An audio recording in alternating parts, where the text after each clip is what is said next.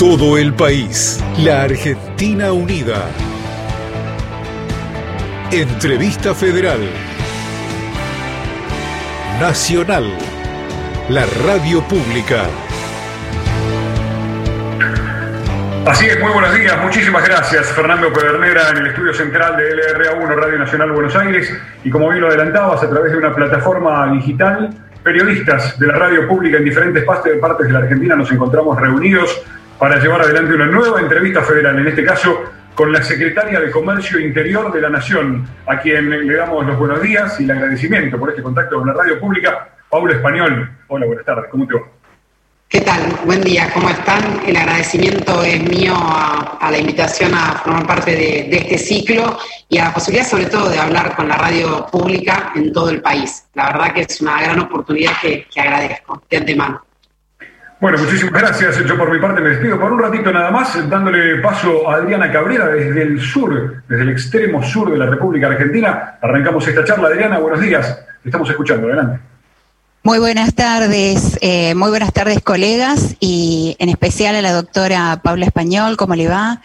Eh, como, bueno, como decía este Martín, Adriana Cabrera de Río Grande, de Tierra del Fuego, provincia insular, si las hay, y con bueno, como sabemos, esto implica cruce de fronteras, aduanas, barcazas chilenas y demás, si uno quiere transportarse por tierra.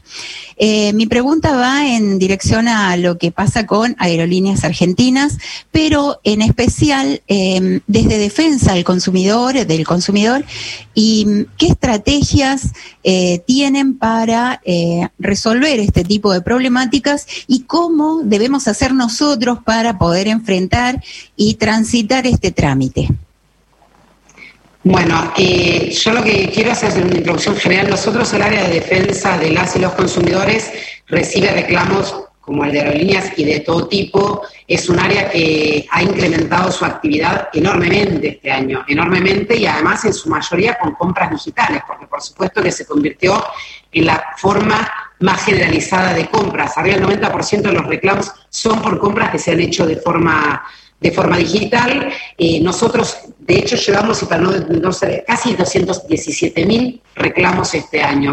Eso es más del triple de lo que había el año pasado a esta altura del año. Digo, realmente hubo un incremento muy grande de los reclamos, como les digo, de todo tipo, y nosotros hay algunos que los podemos eh, procesar directamente a través del esquema institucional que tiene la, Secretaría en el área de defensa de las y los consumidores, y hay eh, muchos otros reclamos que tienen que ser derivados a las, o a veces otras áreas de, otros ministerios, por ejemplo, o incluso a empresas en, en, particular. Por eso nosotros concentramos los reclamos y los enviamos. De todos modos, también es importante saber que cuando hay reclamos que se repiten, en todo caso, y esto nos ha pasado, por ejemplo, con, con algo que ha sido fuertemente reclamado, que es con servicios financieros de los últimos años, no solo hoy, hemos tenido digamos, una actividad proactiva de consolidar una cantidad de reclamos y, si es necesario, imputar a, las empresas, por ejemplo, con, servicios financieros.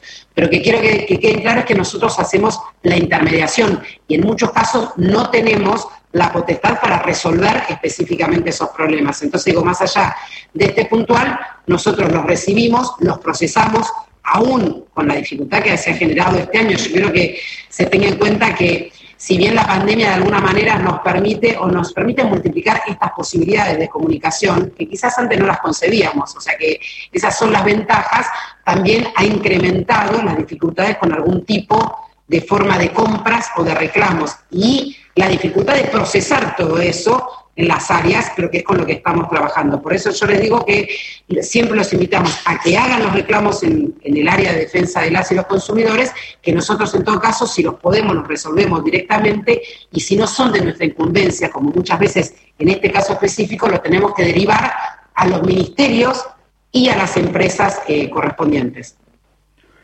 Gracias. ¿Qué tal? Este, buenos días para todos, este, a todos mis colegas eh, presentes aquí en esta entrevista federal. Mi nombre es Pamón de José Luis, del U4 Nacional Patagonia de Comodoro Rivadavia. Secretaria, la pregunta es este, saber si se tiene pensado en cuanto a los precios cuidados, este, reforzar o mantener los productos y agregar más. Sabemos que después de las fiestas o estas festividades el bolsillo queda un poco ajustado quería saber si tienen pensado reforzarlo en este año que viene, 2021. Bueno, buenos días y muchas gracias por, la pregunta. Con respecto al programa de precios cuidados, Hoy en día, ante la última renovación, nosotros tenemos 401 productos incluidos en la canasta eh, que se han ido incrementando. De hecho, en, la inclusión de octubre, si bien sostenemos los que había, hemos eh, sumado más de sumamos 22 y contabilizamos, por ejemplo, 29 productos para celíacos, que es una canasta bastante cara en general por el tipo de productos que están incluidos. Esta es la labor que hemos hecho hasta ahora, teniendo en cuenta que de por sí con la canasta que iniciamos en enero, fue una canasta importantísima y, digamos, eh, no quiero decir revolucionaria, pero eh, con un cambio fundamental que tuvo que ver con, cómo venía el programa eh, bastante disminuido en los últimos años. ¿Por qué? Porque el objetivo de la, de la canasta de precios cuidados es ser referencia de precios en la góndola de las y los consumidores cuando van a comprar. Por supuesto que para eso los productos tienen que ser referentes y por eso digo que cuando nosotros llegamos y transformamos la canasta en enero de este año, que parece allá a lo lejos, lo que es, no fue más que el 2020, lo pasa, sucedieron muchas cosas, eh, nosotros incluimos productos que tenían que ser representativos y se volvió a constituir el programa con fortaleza. Digo esto porque, por ejemplo, sacamos el café en saquitos, que era lo que había, y pusimos café molido, porque para hacer referencia en una góndola de café, necesito ese tipo de café y no en saquitos. Entonces, construyendo sobre esta canasta que existe, nosotros ahora, como estamos empezando a salir de lo que fue el congelamiento de precios de marzo, la transición se hace con una canasta muy fortalecida de precios cuidados que nosotros ahora estamos negociando. No es que esté definida la cantidad de productos, pero claramente se va a multiplicar de una manera importante porque ahora lo que buscamos con el programa de precios cuidados sigue siendo ser referencia de la góndola, pero ser una referencia más robusta. ¿En qué sentido? Nosotros hoy tenemos la mermelada de ciruela de una determinada marca a 105 pesos acá en AMBA. A veces los precios hay que tener cuidado porque según las regiones no son exactamente igual, pero en todo caso son, es un precio que estaba en 95 pesos al inicio del año, ahora está a 105 y es referencia, uno podría pensar, bueno, tengo esa referencia de góndola. Ahora, si me gusta otro sabor u otra marca, yo puedo pensar a este precio sobre el cual voy a tomar una decisión. Nosotros entendemos que la salida del congelamiento requiere robustecer esta canasta y entonces que quizás no haya solo un sabor o una marca, sino tener variedad. ¿Por qué? Porque necesitamos tener referencias en distintas gamas y en distintos niveles de consumo. Y sobre eso estamos trabajando y por eso para nosotros es fundamental esta canasta ampliada que vamos a tener del programa de precios cuidados, que vamos a hacer el lanzamiento como corresponde los primeros días de, enero del 2021, del año entrante. Muchas gracias, muy amable. Por favor. ¿Qué tal, doctora? Abril Lagos, de Radio Nacional Neuquén. Yo le quería consultar sobre, bueno, primero Mujeres Gobernando, el colectivo en el que forma parte de, con más de 200 funcionarias, y específicamente yendo eh, con el tema de precios cuidados a partir de los productos de gestión menstrual, este, con el tema de si bien hay protectores, tampones y toallas higiénicas, también quizás eh, si hay proyecciones para eh, aumentar el cuidado y quizás también incorporación de la copa menstrual. Bueno, gracias, Abril. Em, con respecto a la, política de, género de, manera integral y, por supuesto, a lo que se hace al, grupo de mujeres gobernando que, lo trae esa colación, y digo, brevemente es, un grupo digamos, de WhatsApp, por llamarlo de una manera, pero en realidad es una forma de conectarnos a todas aquellas mujeres que estamos en el Poder Ejecutivo Nacional en determinados lugares jerárquicos de toma de decisión, porque nos permite, por un lado, eh, estar en diálogo permanente, muchas veces incluso hasta ponernos en, contacto por algunos temas que tenemos que resolver de la gestión y también pensar en fortalecer la visión de, género y de la mujer dentro de todas las decisiones que se toman en el Poder Ejecutivo Nacional, entendiendo que para, digamos, en, del, del, presidente Alberto Fernández y por supuesto de la vicepresidenta Cristina Fernández de Kirchner, lo que tenemos es la política eh, de género como una política de Estado, pero no solo porque hay un ministerio, sino porque además es una forma de hacer gestión que la estamos llevando de manera transversal a toda la, gestión integral, que tiene que ver, por supuesto, con precios cuidados, que siempre que se pueda masificar vamos a ir incluyendo estos productos de protección femenina, que los incluimos en enero de este año, eh, porque tanto toallitas, tampones como incluso preservativos no estaban en, enero y nosotros los incluimos justamente porque necesitamos que sea referencia de un gasto eh, que tenemos las, las mujeres. Entonces, en ese sentido, la política de género va en algo tan puntual e importante como dentro del programa de precios cuidados, pero también es una, es una política que, se, que atraviesa otras áreas de, de la Secretaría, por ejemplo, lo que tiene que ver con determinadas eh, publicidades engañosas y sexistas. Nosotros también hemos intervenido en, ese caso. Tenemos una dirección nacional con una visión eh, de género muy importante, en la cual incluso su director nacional, que es un hombre, y que esto es importante, ejecuta una, visión eh, en defensa de las mujeres y de las diversidades de una manera importante. Hemos tenido casos, por ejemplo, con prepagas que no querían dar eh, no, querían, eh, no concebían al grupo familiar como dos personas del, mismo sexo. Digo, esto atraviesa todas las gestiones que tenemos dentro de la Secretaría, tanto en materia de precios como defensa de las y los consumidores, y también en la cotidiana. Digo, solo para, cerrar con esta pregunta, porque me parece que es importante, eh, la gestión de género está en el COFEDEX, por ejemplo, que es el Consejo Federal de Defensa del consumidor, que es una entidad que vincula a las 24 provincias y que la representación este año no solo la encabeza, eh, la encabeza una mujer de la provincia de Catamarca, sino que además pusimos cupo femenino para que haya representación igualitaria en esto que es gestionar la defensa del derecho de las y los consumidores a nivel federal. Y, porque pensamos que esto también tiene que ver con ir cambiando la forma de, que hay en la institucionalidad e incluso también en el día a día, en la formación de equipos que hay particularmente en la Secretaría de, Comercio Interior y también en algo que eh, a mí me gusta remarcar, pero que, siempre invito a que lo hagamos en todos los espacios que estamos, que es invitar a que haya presencias femeninas en las reuniones eh, donde hay toma de decisiones, porque, una, porque eso es importante también, porque en general son espacios eh, muy masculinos, eh, donde solo hay representación de hombres, entonces lograr, no solo desde el Ejecutivo Nacional, que lo hacemos con nuestras políticas públicas, sino también hacerlo pidiendo representación en las gremiales empresarias, en las gremiales de los trabajadores, diciendo acá también necesitamos participación eh, y ponerlo de manifiesto, porque eso también a veces incomoda un poco y es una forma de, tener una política de género eh, en el día a día, no solo en las políticas públicas, que también es importante. Muchas gracias. Muy buenas tardes a todos los colegas y colegas periodistas de las distintas emisoras, a sus audiencias y a la secretaria el agradecimiento por permitirnos esta posibilidad del contacto. La saludo desde LB19, Radio Nacional de Malargüe, al sur de la provincia de Mendoza, límite con Neuquén.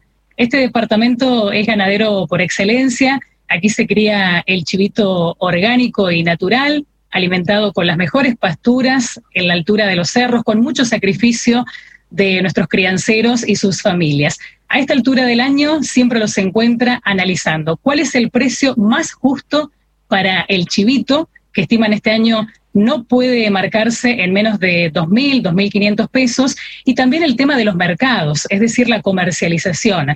Bueno, ¿qué se puede hacer desde la Secretaría a su cargo para poder promover esto? Porque lo mismo le ocurre a productores apícolas del departamento, a artesanos, que quieren insertar sus productos y estamos tan alejados de los centros urbanos que la verdad cuesta bastante el tema de la comercialización, secretaria. Bueno, eh, gracias Cecilia, buen día. Yo ya no sé si digo buenos días o buenas tardes, discúlpenme, no sé en qué momento es el quiebre.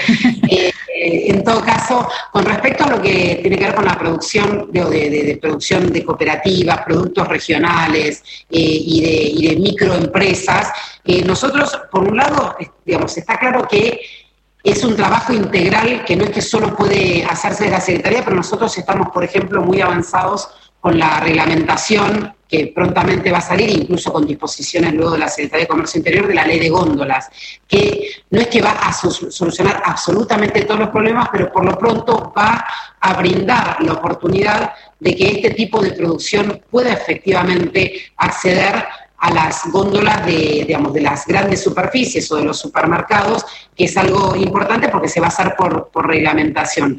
Al mismo tiempo, yo quiero remarcar em, una vocación del trabajo con las provincias, que esto también vincula en cómo se logra la capilaridad de las medidas que hay eh, desde la Secretaría de, de Comercio o desde Nación en general, y que yo quiero destacar, por ejemplo, con, en general con el trabajo de precios cuidados lo hemos hecho, pero de la misma manera, eh, precios cuidados es invitar a diversidad de producciones como las que recién se, eh, se destacaban, y tiene que ver con lo siguiente, hay determinadas iniciativas que desde el Estado Nacional pueden tener algún tipo de negociaciones a nivel muy, digamos, muy global o quizás que parece lejano como son los supermercados, incluso los supermercados regionales, como hemos hecho nosotros con precios cuidados. Y luego hemos trabajado mucho con, provincias y con municipios para que a veces esas políticas vayan digamos, logrando esta capilaridad con acuerdos o con, digamos, con acuerdos, con aperturas de góndolas a nivel provincial y a nivel municipal, porque muchas veces lo que sucede es que estas producciones no necesariamente tienen por ahora, después puede suceder acceso a llegar al, digamos, a nivel nacional y para poder, y poder garantizar abastecimiento, pero sí lo pueden tener a nivel territorial y a nivel eh, provincial. De hecho, nosotros por eso destacamos, ha habido experiencias desde precios santafesinos, hay iniciativas en Córdoba, hay iniciativas en el, en el municipio de Hurlingham, digo, para nombrar algunos, tanto a nivel provincial como municipal, que tienen negociaciones más locales que pueden permitir también consolidar esa oferta, porque la consolidación de esa oferta también después va a permitir ir ganando eh, góndolas, si se quiere, ir ganando espacios en lugares de venta, y eso también eh, lo trabajamos acá con la CEPIME, porque a veces también puede haber cuestiones que tengan que ver con financiamiento o con determinada asistencia para fortalecer la capacidad de, de acceso a la góndola, porque bueno, son, es una variedad de temas que hacen a, a veces eh, la cuestión comercial, la cuestión de determinadas inversiones en calidad y después, por supuesto, también tener el espacio para, llegar a las consumidoras y los consumidores y, por supuesto, entonces lograr la demanda que consolide esa oferta, porque yo necesito poder producir, pero necesito también eh, que se compre y ese círculo permite que este tipo de producción también vaya creciendo. Entonces, por eso también remarco la importancia de fortalecer muchas veces la demanda local local quiere decir muchas veces del municipio o de la provincia, porque también fortalece y va permitiendo ganar espacios a nivel nacional. Para que a veces, digo, veamos cómo esta ida y vuelta nos permite que crezcan eh, las producciones locales, que incluso después probablemente llegan nacionales. Nosotros a veces también encontramos y promovemos, y de hecho estuve visitando producciones eh, más pequeñas, por ejemplo, tenía que ver con miel y con, y con mermelada, pero ¿qué es eso? Son producciones que necesitan la asistencia desde el Estado en distintas etapas y que todo este movimiento, por eso yo creo que realmente es para fortalecerlo y es para poder tener políticas integrales y por eso bien vale el diálogo que se nutre no solo de, lo que Nación hace y a veces llega al nivel provincial y municipal, sino viceversa, las iniciativas municipales que también tienen eco y fortalecen la gestión nacional. Muchas gracias, secretaria. ¿Qué tal, Paula? ¿Cómo te va? Este, aquí desde Radio Nacional Buenos Aires tenemos la costumbre de decir buen mediodía, así que es una opción entre el buen día y buenas tardes. Buen mediodía, Andrea. Andrea Valdivieso la está saludando y quería consultarle respecto del control de precios, ¿no? ¿Cómo se hace desde la Secretaría para enfrentar al especulador, ¿no? Al comerciante especulador que es el que termina complicando las cifras de la inflación y es una mala costumbre argentina. ¿Cómo, hace el Estado a través de la Secretaría para intervenir en esa cuestión? Nosotros tenemos por un lado lo que son las reglamentaciones, por ejemplo, o digamos, o lo que estamos monitoreando a través de precios, sea porque los acuerdos de precios cuidados se monitorean y, se fiscalizan, o lo que ha sido el congelamiento de precios desde marzo, que también, por supuesto, se basa en la, reglamentación de, de, la ley de abastecimiento y que entonces tiene determinadas sanciones y tiene fiscalizaciones. En materia de justamente de, fiscalizaciones, nosotros llevamos adelante, coordinados por la Secretaría de Comercio Interior, junto con las provincias, 27.000 fiscalizaciones y esto es a lo largo y lo ancho del país. Hemos trabajado con todas las provincias, hemos trabajado con AFIP, con el Ministerio de Medio Ambiente y por supuesto con, digamos, con los inspectores de la Secretaría en lo que es el monitoreo de, eh, esta, digamos, no solo de, precios, porque digo, de precios, de abastecimiento, eh, de alimentos, a lo largo de todos estos meses, cuando yo hablo de estas más de 27.000 fiscalizaciones, son una, labor eh, fundamental y además, insisto, sobre la coordinación con las provincias y con los municipios, porque la coordinación tiene que ver con eh, hacer intercambios de cuál es la normativa, de cómo se tiene que fiscalizar, de cómo se tienen que hacer las actas, de qué productos eh, tienen que fiscalizar en góndola según el tamaño del, comercio, no es lo mismo un supermercado que un comercio de proximidad. Y toda esta labor es una labor cotidiana que es fundamental, porque si nosotros no, hacemos algo tan simple bien como un acta, después no va a ser una multa. Entonces no va, no va a llegar al final y, no vamos a llegar a la penalización, que de todos modos siempre pensemos que es una herramienta para lograr el buen comportamiento, no es un fin en sí mismo, pero es importante que esté bien hecho. Entonces nosotros Em, aquí desde la gestión de la Secretaría hemos, llevado adelante, por eso las fiscalizaciones con más de 6.000 actas, con más de 500 clausuras, que son las penalizaciones que buscan controlar este tipo eh, de comportamientos. Entonces, para nosotros esto es fundamental, también es fundamental y desde un inicio incluso em, hemos incentivado que las, digamos, los reclamos, y de hecho los hemos incentivado a tal punto que les decía recién cuánto se han multiplicado, que hagan los reclamos, en su momento estaba la página, digamos, está la página web de, precios máximos, las redes eh, de, la, Dirección Nacional de Defensa del Consumidor, que nos permiten también muchas veces incluso organizar las fiscalizaciones, porque nosotros a través de esa información organizamos nuestras fiscalizaciones y a través de esos reclamos, cuando son en las provincias, los derivamos. En este intercambio que yo les digo, existe a nivel de COFEDEC, a nivel de reuniones que he tenido eh, sistemáticamente y probablemente mayores las que he tenido de forma presencial, gracias, por eso no quiero decir gracias, gracias a esta nueva normalidad que nos hizo eh, contactar de esta manera, he tenido eh, numerosas reuniones con los secretarios de comercio de las provincias, pero además hay una, digamos, un contacto cotidiano lo cotidiano con eh, las áreas de defensa al consumidor y las que hacen fiscalizaciones de provincias y municipios para poder hacer este monitoreo con cada una de las situaciones que hemos ido detectando, porque un tema que a mí me parece importante eh, destacar es que la labor de fiscalización e incluso de, evitar este tipo de, eh, este tipo de comportamientos especulativos tiene que ver con precios, por supuesto, pero también tiene que ver con abastecimiento.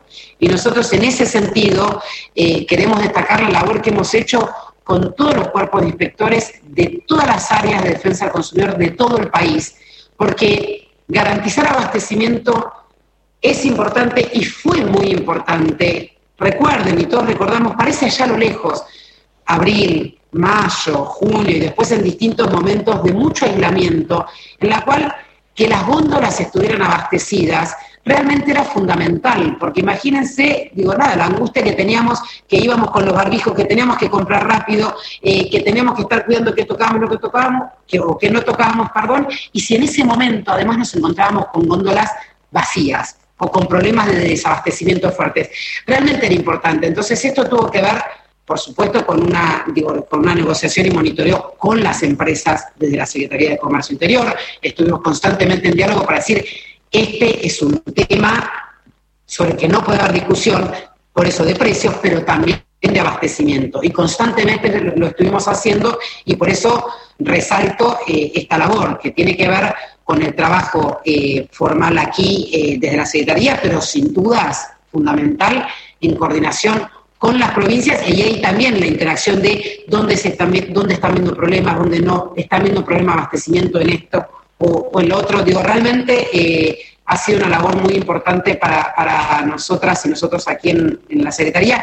Y la verdad que también por eso quiero destacar que más allá de algunos faltantes puntuales, eh, la fortaleza, digamos, el abastecimiento que hemos logrado eh, hasta el día de hoy, además teniendo en cuenta eh, que estamos en una situación de pandemia, por lo cual tampoco se puede exigir un abastecimiento del 100% porque no estamos en una situación ni hemos transitado una situación de normalidad a lo largo de todos estos meses. Digo, empresas que tienen que seguir protocolos, que han tenido casos, que han tenido cierres parciales, digo, nada, no, no, es evidente lo que se ha logrado y creo que ha sido gracias a una, a una labor constante desde el Poder Ejecutivo Nacional y desde la Secretaría, pero también, y lo resalto mucho, en la labor con todas las áreas eh, representativas desde las provincias. Eso realmente lo quiero destacar. Muchas gracias. Bueno, buen mediodía, Paula. Eh, te, te, habla Tayana Castro de Radio Nacional Santa Fe, capital de la provincia homónima. Desde hoy se podrá adquirir en todo el país la canasta navideña a un costo accesible. Quisiera que nos puedas dar más detalles eh, puntuales, eh, los más importantes sobre esta iniciativa para poder contarle a toda la audiencia que tiene Radio Nacional en todo el país. Sí, efectivamente lanzamos eh, que a partir de hoy se encuentra la canasta navideña que tiene cinco productos a 250 pesos. Estos cinco productos son pan dulce, sidra, garrapiñada, turrón y budín.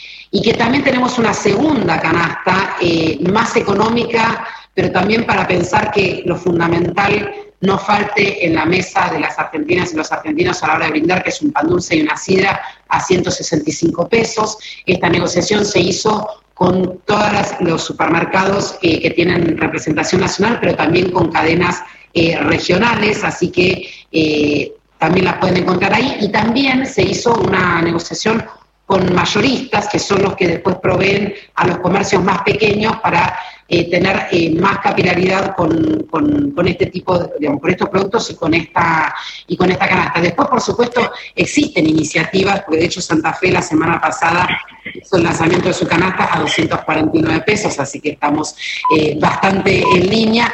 Pueden existir iniciativas tanto provinciales como, como municipales, y en esto yo quería destacar lo que es la combinación de políticas nacionales que eh, se combinan con iniciativas eh, territoriales. Así que por eso nosotros le, decimos, busquen esta canasta, 250 pesos estos cinco productos y también los dos productos de sidra y pan dulce a 165 pesos.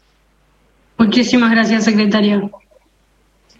Buenos días, doctora Sergio Tagle de Radio Nacional Córdoba. Mi pregunta refiere a fundamentos o aspectos políticos de su gestión en la Secretaría, del Ministerio, del Gobierno en general. Propiedad privada. En Argentina no se respeta la propiedad privada, no suena esto. Esta idea este año dominó la crítica de cualquier control o regulación de precios, cualquiera, ni hablar de las penalizaciones que usted recién mencionaba. La crítica fue formulada por empresas monopólicas, mercados concentrados, oposición, medios de comunicación que, los expresan. Fue consigna en marchas opositoras. La crítica suena eh, carente de fundamentos por decir poco, pero de todos modos, ¿con qué argumento usted responde a esta crítica según la cual control o regulación de precios de mercados es igual a vulneración de la propiedad privada. Eh, bueno, gracias Sergio. Eh, creo que ahí hay que ver muchas veces desde dónde vienen las críticas, y entonces qué es lo que se está buscando eh, horadar con este tipo de, comentarios. la propiedad privada en la Argentina existe, se respeta, una cosa son los controles de precios o las regulaciones que hace el Estado Nacional o, los estados provinciales y municipales con, la normativa que, efectivamente tienen y otra cosa es este tipo de críticas. Uno después puede entender que desde donde cada uno hable eh, puedan estar más o menos eh, de acuerdo con determinadas normativas. Nos ha sucedido que hemos tenido comunicados eh, bastante críticos, por ejemplo, con el congelamiento de precios. Pero lo, cierto también es que hemos transitado todos estos meses con este congelamiento que eh, podía, como les digo, ser más o menos criticado, pero fue la normativa que necesitó el Estado Nacional para justamente defender eh, el ingreso de los hogares argentinos en una situación muy excepcional, como es la, situación de la pandemia. Digo, el congelamiento de precios vino en esa situación excepcional, nosotros la aplicamos eh, entendiendo que era la mejor política para regular y, como les digo, cuidar el bolsillo de las argentinas y los argentinos, y en todo caso, cuando eh, se pase este periodo, vamos, la idea es volver a transitar hacia el programa de precios cuidados. Pero vuelvo, digamos, lo que tiene que ver con la pregunta es que ha sido un programa eh, muy criticado, pero no creo que por eso se esté, creo que tiene que ver más por eso con, eh, con ciertas necesidades a veces de, instalar alguno, algún tipo de, de discursos que con, la realidad, la propiedad privada se respeta y al mismo tiempo el Estado Nacional tiene políticas eh, activas para defender el bolsillo de las argentinas y los argentinos de la misma manera que lo ha hecho con, digamos, con el congelamiento de precios, eh, lo ha hecho garantizando el ingreso cuando se incrementó eh, la UH, cuando se otorgó el IFE a más de 9 millones de personas, o incluso el ATP.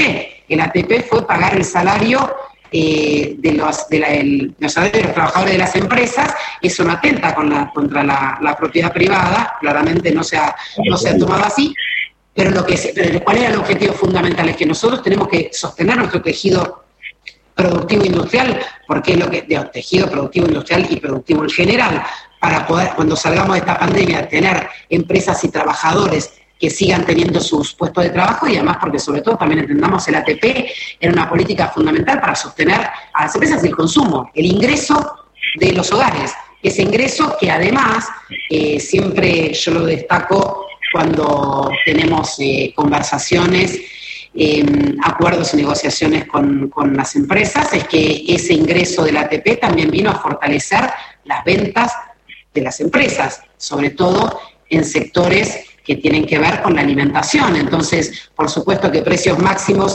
en general y el congelamiento de precios no era eh, la política que, digamos, tenía mejor eh, recepción, pero al mismo tiempo era una combinación eh, dentro de toda la política que está llevando adelante el Poder Ejecutivo Nacional que hace a cuidar el bolsillo de las argentinas y los argentinos en una situación tan crítica, tan crítica como fue atravesar eh, esta pandemia y que por supuesto que digamos, lo hacemos entendiendo que, existe la propiedad privada y así trabajamos, entendiendo que tenemos un rol fundamental en defender eh, la capacidad de compra y de alimentación de, de nuestro pueblo. Así que creo que no tienen por qué ser contradictorios. Nosotros estamos en diálogo permanente eh, con las empresas y también, por supuesto, sabiendo cuál es nuestro objetivo fundamental y a quienes estamos defendiendo a la hora de llevar nuestra gestión eh, pública adelante.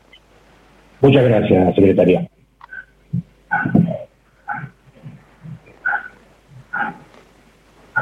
Carolina, tenemos un problema con tu audio. Estábamos por conversar con Carolina González desde Radio Nacional Viedma del RA2. A ver, Carolina. Mm, no, estamos teniendo un problemita. Vamos a ver si podemos solucionar el tema con Viedma. Eh, pasamos a Salta. Martín Bandam, estás en el norte del país. Me pedir que te habilites el micrófono. Ahí estamos contigo y un ratito volvemos hacia Viedma. Martín, adelante. Eh, buen mediodía, Paula. Aquí Martín Bandam de Nacional Salta aunque ya te has expresado un poco respecto de la implementación del programa Precios Cuidados en el interior del país, quería ahondar sobre el tema y consultarles si desde Nación tienen pensado avanzar en acuerdos con supermercados y negocios locales, porque acá en Salta, a nivel provincial, no hay un acuerdo de precios y sobre todo en el interior de la provincia dicen que los precios cuidados no llegan. Si uno analiza los datos del INDEC, la inflación es más alta en el NOA y en el NEA, que además son eh, provincias más pobres, sobre todo en productos básicos como los alimentos, y si cree que hay una vinculación entre estos datos del INDEC y la menor presencia, si se quiere, del programa de precios cuidados de los supermercados nacionales aquí en la provincia. Sí, nosotros el programa de, precios cuidados por un lado, pero también lo que tuvo que ver con todo el congelamiento de precios. Yo quiero que tenemos poner en, en valor esta, esta política porque el precio cuidados es una canasta específica, reducida y que va a ser más amplia porque el contexto lo, amerita. Digo, tenía eh, arriba de 300 productos en enero, ya estamos en 401 y se va a multiplicar y entonces se va a ir ampliando esta canasta. Además estuvo el congelamiento de precios que nosotros monitoreamos con todas estas fiscalizaciones que yo decía, que lo que hacían era llevar todos los productos que había en la góndola al precio del 6 de marzo, que no quiere decir que fueran exactamente los mismos ni en todo el país, ni en todas las cadenas, ni en todos los puntos de comercialización, porque esas diferencias efectivamente existen, eh, incluso desde el punto de partida. Pero lo que buscábamos era que hubiera ese congelamiento y a partir de ahí es que nosotros hicimos las, fiscalizaciones correspondientes y que trabajamos eh, con las provincias. El congelamiento de precios era para todos eh, los comercios eh, que vendieran, incluso también lo hemos hecho y hemos fiscalizado en farmacias que tuvieran determinados productos, como en su momento no solo fue el alcohol en gel, sino además productos de limpieza, porque hay algunos que venden o que tienen una diversidad en, en sus ventas. Pero nosotros, además de trabajar con los grandes supermercados, que además son sobre lo que nosotros tenemos mayor jurisdicción a la hora de eh, controlar e incluso de multar. También nosotros la, negociación la hemos llevado adelante con mayoristas que, tienen representación en todo el, en todo el país. Digo, también no son, depende de las provincias, tienen más o menos, pero los mayoristas, los acuerdos de precios cuidados con mayoristas son los que hacen el intermedio, si se quiere, porque en el mayorista es donde se abastecen los comercios de proximidad. Entonces, para nosotros tener esa canasta en el canal mayorista es una forma de que accedan a precios cuidados, si no es exactamente eh, en el supermercado, en el de proximidad pasando por el mayorista. Eso también tiene representación regional, insisto, no necesariamente la misma en todas las eh, provincias. Y por otro lado, eh, nosotros en febrero eh, también habíamos consolidado, no solo en febrero porque es donde avanzamos, pero desde que terminamos en enero el acuerdo de precios cuidados con las grandes cadenas de supermercados que tienen representación en todo el país, hicimos acuerdos específicos con más de 150 eh, supermercados o comercios que son, digamos, supermercados regionales o provinciales, e hicimos en este caso desde la Secretaría acuerdos específicos con cada uno de estos supermercados de, de, la mayoría de las provincias que podían ser más acotados a veces, pero por supuesto que teniendo una canasta amplia y más aún de los alimentos básicos, pero una canasta muy amplia y que se, eh, digamos, acomodaba a las situaciones diferentes que se viven en las distintas regiones. Además de eso, nosotros eh, sobre lo que avanzamos, y luego vino la pandemia, pero que seguimos avanzando, trabajando con las provincias y con los municipios, y que nuestro objetivo es fortalecer aún más con esta nueva canasta de, precios cuidados a partir de enero, tiene que ver con volver a esta agenda que hace, eh, digamos, que incentiva y que brinda toda la asistencia y la comunicación que se necesite con las provincias para que se fortalezcan la oferta de esto que yo puse el ejemplo, porque efectivamente existe, son los precios santafesinos, que es una canasta de precios cuidados con cadenas que tienen mucha más representación en la provincia y con proveedores que también tienen más representación en la provincia y que pueden permitir llegar a otro tipo de acuerdo de precios. Nosotros realmente desde el Estado Nacional queremos incentivar a que suceda esto, lo empezamos a impulsar fuertemente, por eso digo, más allá de las cadenas nacionales, de los mayoristas que tienen representación regional y de las cadenas de supermercados o comercios medianos regionales que nosotros hicimos directamente acuerdos o que conversamos con sus representantes de CAS y FASA, además empezamos un trabajo con todas las áreas, de, con todos los secretarios de comercio o secretarias de comercio de las provincias o esta representatividad, este trabajo, que es decirle, de esta manera armamos los acuerdos, de esta manera se arman los listados, así los fiscalizamos, para que en serio se pueda incentivar este tipo de acuerdos y que se logre una capilaridad territorial mayor de la medida, porque se hace muy difícil que nosotros realmente podamos tener un listado de cuáles son estos comercios, supermercados a veces importantes en las provincias o, digamos, comercios importantes en las provincias, ellos y eh, los comercios, los proveedores, que muchas veces son provinciales o regionales y que tienen mucho mayor conocimiento eh, los territorios de esto. Entonces, para nosotros, desde acá es importante poder hacer este intercambio, asistirlos, eh, digamos, y en todo caso también incluso que nos hagan, eh, que nos sumen algo que nos, que nos mejora nuestra propia política a nivel nacional, pero que realmente es fundamental que desde las provincias se pueda fortalecer eh, este trabajo, porque va a ser mucho más fácil que lleguen las políticas desde el Ejecutivo Nacional al territorio. Si me permite la repregunta, ¿a qué atribuyen que la inflación en el NOA y en el NEA sea superior a la media nacional? Es que ahí puede haber efectivamente cuestiones que tengan que ver eh, con la logística, que tengan que ver con otro tipo de precios y a veces que el acceso a los proveedores no sea exactamente de la misma manera. La verdad que por eso requiere un análisis mucho más eh, amplio porque además tiene que ver no solo con, alimentos, sino con el, el, IPS en general, que son muchos otros rubros y no solo el de alimentos que hablábamos en particular con respecto a, los supermercados. Muchas gracias. Muchas gracias. Estamos conversando con la secretaria de Comercio Interior de la Nación, con Paula Español. Teníamos un pequeño inconveniente técnico con LRA2 en Radio Nacional Viedma, estaba Carolina González. Creo que ya la tenemos este, por línea telefónica. Caro, ¿nos estás escuchando? Sí, ¿qué tal, Martín? ¿Me escuchan bien ahora? Perfectamente, te escucho Paula Español. Muchísimas gracias Martín. Hola Paula, ¿cómo estás? Carolina González te saluda desde acá, Viedma, capital de la provincia de Río Negro. Y mi pregunta está relacionada con un tema que es bastante preocupante aquí en la comunidad y tiene que ver con los materiales de la construcción. En este momento los materiales de la construcción, especialmente los materiales para el trabajo más grueso, que son el ladrillo y el cemento, están escaseando, pero además han tenido un incremento de precios realmente exponencial. Una bolsa de cemento que en el mes de marzo costaba 450 pesos, hoy se consigue en alrededor de 700 a 750 pesos. Un poquito cuál es la política eh, que está llevando adelante la Secretaría eh, que vos conducís en este sentido, sobre todo considerando que el gobierno ha relanzado el eh, programa Procrear. Sí, aquí tenemos dos elementos. Por un lado, esta situación que sucedió con, ciertos de problemas de abastecimiento en algunos productos específicos, en particular de, obra gruesa que recién mencionabas, nosotros eh, tenemos, por un lado, hace, unos, digamos, hace unos días la aplicación de la ley de abastecimiento que eh, eh, incita o, digamos, hace que las empresas tengan que producir, proveer y distribuir, esa toda la cadena en su máxima eh, capacidad. Por otro lado, nosotros también hace semanas que estamos haciendo relevamientos físicos, es decir, inspecciones para monitorear dónde estaría el problema dentro de la cadena y también hicimos un, un requerimiento de información a todas las empresas, a las grandes empresas productoras de estos productos, a las distribuidoras y a las comercializadoras, en la cual tienen que hacer en carácter de declaración jurada, diciendo cuánto producen, cuánto venden y cuál es el, digamos, si, si es que tienen algún tipo de existencia.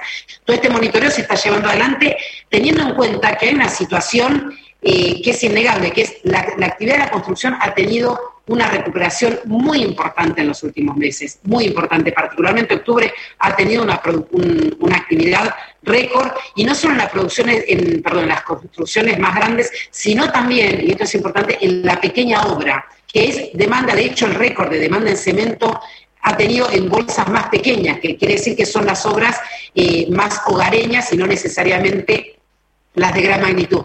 Este incremento de la demanda que efectivamente existió y que existe y que lo celebramos, también se ha dado de la mano de una situación de cierta restricción mayor de la oferta, porque no olvidemos, y quizás vuelvo a algo que mencioné eh, hace un, par de preguntas atrás y que tiene que ver con, estamos en una situación de pandemia, y esta situación de pandemia... Eh, ha afectado la oferta de las empresas.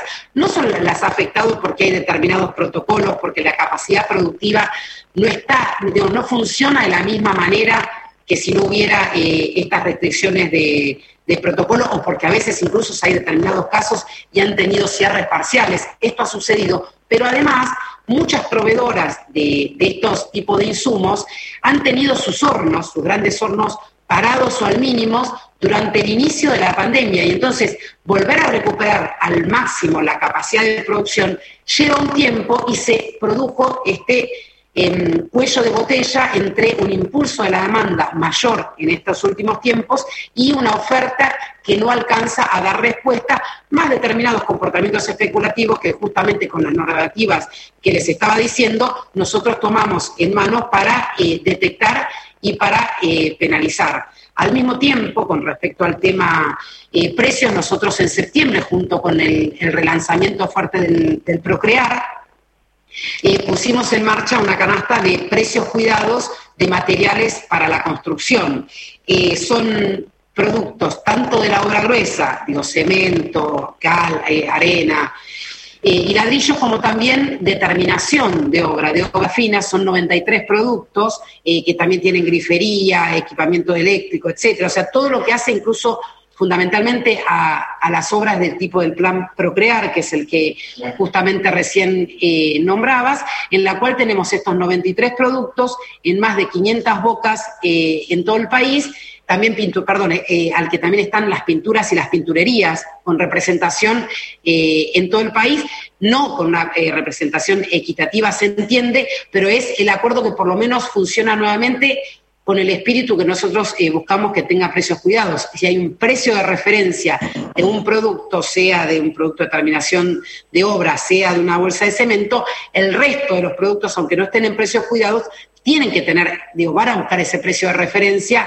eh, para, para, generar su propia demanda. En ese sentido, eh, de hecho, hemos renovado, hemos actualizado el, este programa de precios cuidados para la construcción, se lanzó en septiembre, tuvo su revisión eh, de precios y se sostuvieron todos los productos a partir del primero eh, de diciembre nuevamente, así que estamos trabajando en los distintos frentes, entendiendo que la economía empieza a funcionar, por suerte la demanda efectivamente también, y ahí es donde va a estar eh, el Estado Nacional, junto, por supuesto, con las representaciones provinciales y municipales, para poder garantizar que no haya situaciones de, digamos, justamente estas avivadas o de comportamientos especulativos.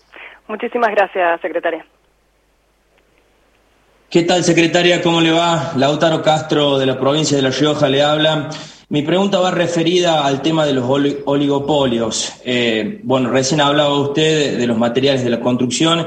El cemento es manejado en Argentina eh, por tres empresas nada más. Lo mismo pasa con productos de limpieza, con los petroquímicos, con las gaseosas, eh, con las galletas también. Eh, quisiera preguntarle cómo se contrarresta este poder y si es necesario una ley antimonopolios y oligopolios. Sí, eh, en ese sentido hay que tener en cuenta eh, lo siguiente. hay efectivamente en la Argentina y en el mundo muchos mercados que son concentrados, algunos porque naturalmente la producción de este tipo de productos tiende a estar concentrado en pocas manos, porque no son tipos de producciones que pueden estar diversificadas eh, y que sea económicamente viable que haya muchos oferentes de determinados productos o determinados servicios. En otros casos, porque efectivamente eh, están concentrados. Y en ese caso, desde la Secretaría de Comercio, por un lado está la Comisión Nacional de Defensa de la Competencia, que justamente tiene como misión eh, velar para que no haya comportamiento, conductas anticompetitivas en los mercados. Por otro lado, también está todo el área de, competencia desleal, que justamente también monitorea y tiene un espacio para recibir, por ejemplo, denuncias porque haya abuso de posición dominante en determinados mercados, incluso en la forma de, comercialización. Nosotros ahí tenemos, de hecho, casos y demandas que, están avanzando. Eh, por ejemplo, ha sucedido eh, durante, la, durante la pandemia la situación con el sector gastronómico y las, y las apps que ofrecen el servicio de delivery, que por supuesto que ha generado una situación eh, muy peculiar porque siempre existe, digamos, el envío a domicilio del alimento, pero fue, por supuesto, eh, digamos, una actividad que se ha multiplicado fuertemente durante la situación de pandemia y que generó esta situación de dependencia económica porque no había otra forma de desarrollar el mercado para la actividad económica, perdón, para el sector eh, gastronómico que no fuera apelando a este tipo de servicios. Y entonces efectivamente nosotros empezamos una, digamos, abrimos una investigación de oficio como muchísimas de las eh, investigaciones que, que hemos hecho y de las imputaciones que ha hecho la Secretaría de Comercio Interior, no solo en lo que respecta a eh, la defensa de la del área de defensa de la competencia, sino también en lo que tiene que ver con la defensa del derecho de las y los consumidores. Nosotros tenemos más de, tenemos cerca de 70 eh, imputaciones iniciadas de oficio en la Secretaría, eh, con relación, y yo remarco lo que tiene que ver con de oficio, porque lo que hacemos justamente es tomar no solo las denuncias individuales, y buscar solucionar el problema a la consumidora o el consumidor con la empresa, o en, este caso si estamos hablando con la empresa monopólica o oligopólica y, la empresa más pequeña, sino además ver si se, encuentra un determinado comportamiento repetitivo y recurrente por parte eh, de aquel que tiene el, mayor poder, oficiar, digamos, hacer de oficio las imputaciones, porque no nos alcanza con resolver ese problema puntual, sino entendemos que está habiendo un comportamiento sistemático de las empresas que hay que eh, penalizar. Lo hemos hecho con las empresas, eh, entidades no bancarias que brindan crédito, que realmente tienen comportamientos muy abusivos con los consumidores. Y lo hemos hecho durante el hot sale, por ejemplo, porque veíamos que había eh,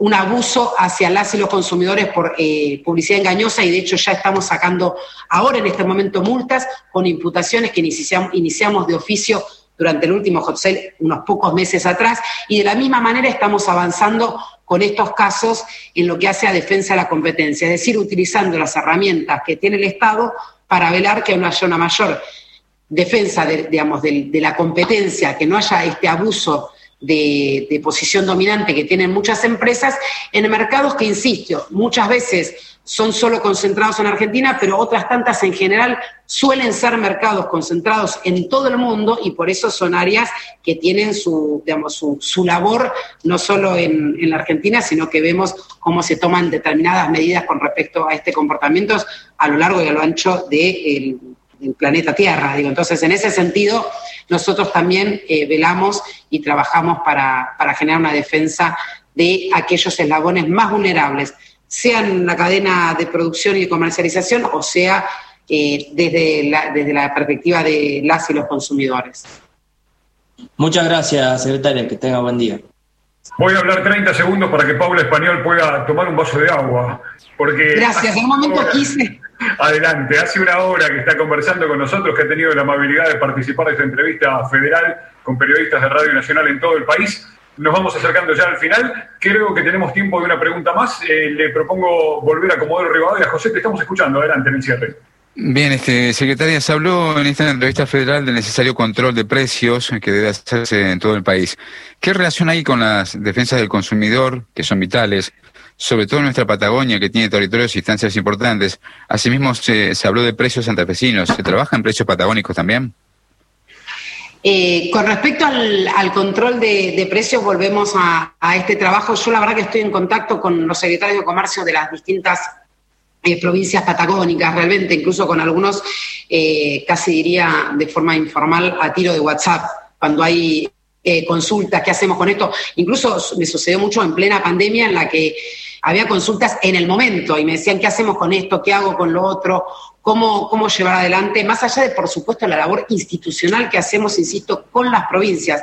Eh, porque imagínense que es evidente que uno, cuando dice, bueno, los inspectores que tiene la Secretaría de Comercio Interior, ¿qué capacidad podremos tener de hacer el monitoreo o el control en los países de la Patagonia e incluso para la propia provincia, a veces es difícil y por eso también es importante que las provincias suelen tener delegadas las facultades de, fiscalización y monitoreo en los municipios, porque justamente ni siquiera las propias provincias pueden tener desde la centralidad de la capital de las provincias un monitoreo eh, más eh, territorializado y que es fundamental para lograr, digamos, una buena fiscalización, es fundamental. Esta, digamos, este, esta comunicación esta vasocomunicación desde, desde el Poder Ejecutivo Nacional, desde las provincias y desde eh, los municipios, como decía antes. Entonces nosotros efectivamente eh, lo estamos trabajando, lo estamos trabajando en estas dos esferas que, eh, digamos, muy bien pusiste sobre la mesa, José. Por un lado está la fiscalización y el control, que es fundamental, pero también la iniciativa, por ejemplo, de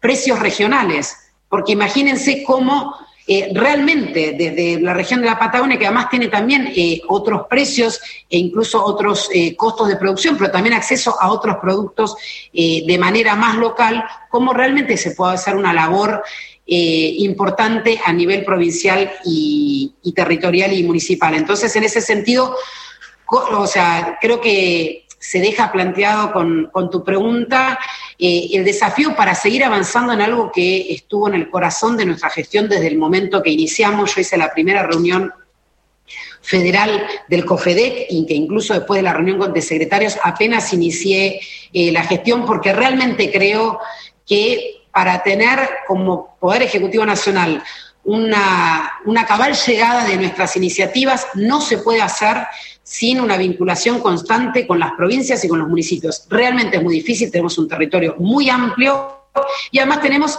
particularidades dentro de esos territorios que hacen que incluso determinadas políticas tengan que verse eh, modificadas o, o mejoradas desde eh, los territorios. Por eso eh, tomo tu, pregunta para decir que hemos hecho mucho con, con, esa lógica tanto en la fiscalización como en la propia iniciativa de políticas, por ejemplo, de precios cuidados, y que nuestro desafío, por supuesto, para el 2021 es seguir profundizando esta línea. Muchas gracias, secretaria. Secretaria de Comercio Paula Español, con ella hemos estado charlando en los últimos 57 minutos, a poquito de la hora 13, donde comenzará en la señal de LRA1 el programa En en Nacional. Horacio Embón se quiere sumar en el cierre de esta entrevista federal. Le damos los buenos días, la bienvenida. Hola Horacio, ¿cómo te va? estamos escuchando, habilitamos tu micrófono y la secretaria de Comercio Interior también te está escuchando. Y decimos hola, hola colegas, hola por supuesto, hola Paula, ¿cómo le va? ¿Qué tal, escuché atentamente, atentamente, cortito y al pie. Eh, Hace mucho tiempo Donaldo Ferrer decía vivir con lo nuestro. Yo sé que el mundo es global, eh, el, tornillo de acá, el, otro tornillo de allá, yo entiendo todo eso. Pero yo, que soy un señor muy grande, me sentí muy orgulloso cuando leía Industria Argentina. Me volvía loco, me volvía loco. Yo quiero sentirme orgulloso con la industria argentina, porque es laburo para todos, etcétera, etcétera. Y yo sé que entre la herencia y la pandemia es un lío pero sé que están poniendo todo lo que hay que poner para ponernos de pie. Entonces, más allá de lo que podemos preguntar o responder, le digo gracias desde ese lugar porque sé que está trabajando en ese sentido y en esa dirección. Bueno, muchas gracias, Horacio. Eh, yo siento el mismo, el mismo orgullo. Eh, soy una discípula absoluta de Aldo Ferrer. Doy la misma materia en la Facultad de Ciencias ah, Económicas. soy una convencida eh, de que tenemos que estar orgullosos de la gran trayectoria que tiene la industria nacional y que puede tener a futuro. Así que, bueno, comparto absolutamente el último mensaje que dejas y además creo que es una industria nacional y federal, porque las dos cosas tal cual, tienen nuestra tal Cual. Mire usted en estos días, en estas horas, están remontando 200 años de civilización y barbarie. ¿Qué es esto del puerto? ¡Vivan los puertos argentinos! Pero, muchachos, no hay interior, hay un país grande. Digo, qué sé yo, a veces se me ocurren tantas cosas, Paula. Bueno, un gusto haberte saludado, Horacio, y hacer. Eh, me siento como en el pase de los programas, ¿no? Siempre las radios. claro, en eso, en eso estamos. Ahora todo el país está escuchándola a usted y en un ratito más al resto del Nacional. Gracias, Paula. Buena gestión. Gracias, Martín. Gracias, muchas gracias. Al contrario, gracias a vos Horacio por este cierre. Eh, gracias Paula Español por esta hora extensa con Radio Nacional y con los periodistas de la emisora pública a lo largo y a lo ancho de todo el país. Gracias a todas y a todos. Que tengan un buen día.